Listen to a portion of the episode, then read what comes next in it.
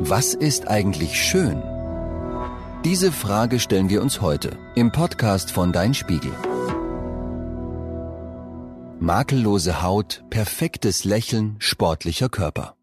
Das gilt als schön, darauf haben sich scheinbar alle geeinigt. Doch dieses Ideal muss nicht stimmen. Im Mittelalter zupften sich Frauen in Europa die Augenbrauen weg. In Japan färbte man sich die Zähne schwarz. Klingt seltsam und würde heute nicht mehr als schön gelten. Doch ist das wirklich befremdlicher als die Schönheitsideale, die wir kennen? In Korea kaufen Menschen sich teure Cremes, um ihre Haut aufzuhellen. In Deutschland Cremes, um ihre Haut gebräunter erscheinen zu lassen. Es gibt Operationen, die den Po vergrößern und Trainingsprogramme, die versprechen, ihn zu verkleinern. Wer bestimmt eigentlich, was schön ist? Zu allen Zeiten gab es Ideale vom perfekten Körper. In Gemälden und Skulpturen aus der jeweiligen Zeit kann man Hinweise darauf finden. Vor ungefähr 400 Jahren, zur Zeit des Barocks, galten füllige Körper als attraktiv. Die Künstler damals malten Männer und Frauen nicht schlank und sportlich, sondern mit Bauch und Rundungen.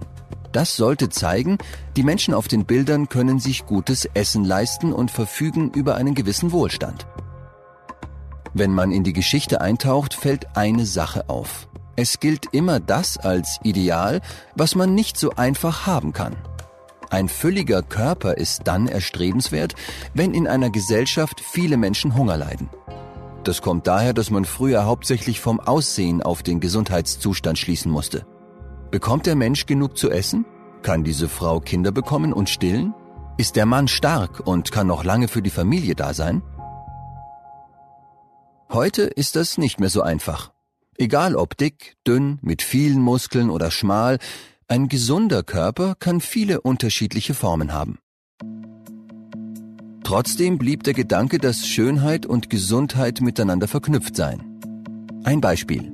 Aus jeder Werbung und allen Magazinen strahlt einen das gleiche Lächeln an. Weiße, blitzblanke und gerade Zähne. Dass nur ein Gebiss als schön gilt, das alle Zähne vorweisen kann, hat sich über lange Zeit durchgesetzt.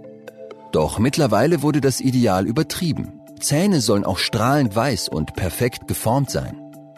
Mit Gesundheit hat das nicht mehr viel zu tun. Natürliche, gesunde Zähne sind nicht leuchtend weiß und ganz gerade. Viele Menschen lassen sich ihr Gebiss aufhellen und begradigen. Es ist gerade so, als ob sich alle darauf geeinigt hätten, genau dieses und nur dieses Lächeln schön zu finden. Das Wissen darüber, was schön ist, erwirbt man, wie alle anderen Regeln der Gesellschaft auch. Sie werden durch Medien und das Umfeld vermittelt, also Familie, Freunde, Bekannte. In der Werbung wollen alle schlank sein, makellose Haut ist erstrebenswert, Männer haben Muskeln und so weiter. Man schließt sich dem an, was die Masse mitträgt. Doch wie sollen Kinder und junge Leute lernen, den eigenen Körper zu nehmen, wie er ist, wenn die Welt um sie herum nach unerreichbaren Idealen strebt? Die Drogerien stehen voller Anti-Pickel, Anti-Spliss, Anti-Alles-Produkte. Eltern erzählen, sie würden nun Diät halten, haben zwei Wochen schlechte Laune und essen dann wieder Pizza, aber mit sichtlich schlechtem Gewissen statt mit Freude. In der Werbung ist beinahe jedes Foto nachbearbeitet. Und Filter auf TikTok oder Instagram lassen das Gesicht symmetrisch und die Haut porenlos erscheinen. Diese Filter sind gefährlich. Sich mit volleren Lippen, neuer Augenfarbe und veränderter Gesichtsform zu sehen, lässt möglicherweise das Gefühl zurück, das eigene echte Gesicht wäre nicht schön genug. Um dem Bild im Handy ähnlicher zu sehen, gehen manche Menschen sogar zum plastischen Chirurgen. Filter, die das Gesicht aussehen lassen wie nach einer Operation, sind nun zwar größtenteils verboten.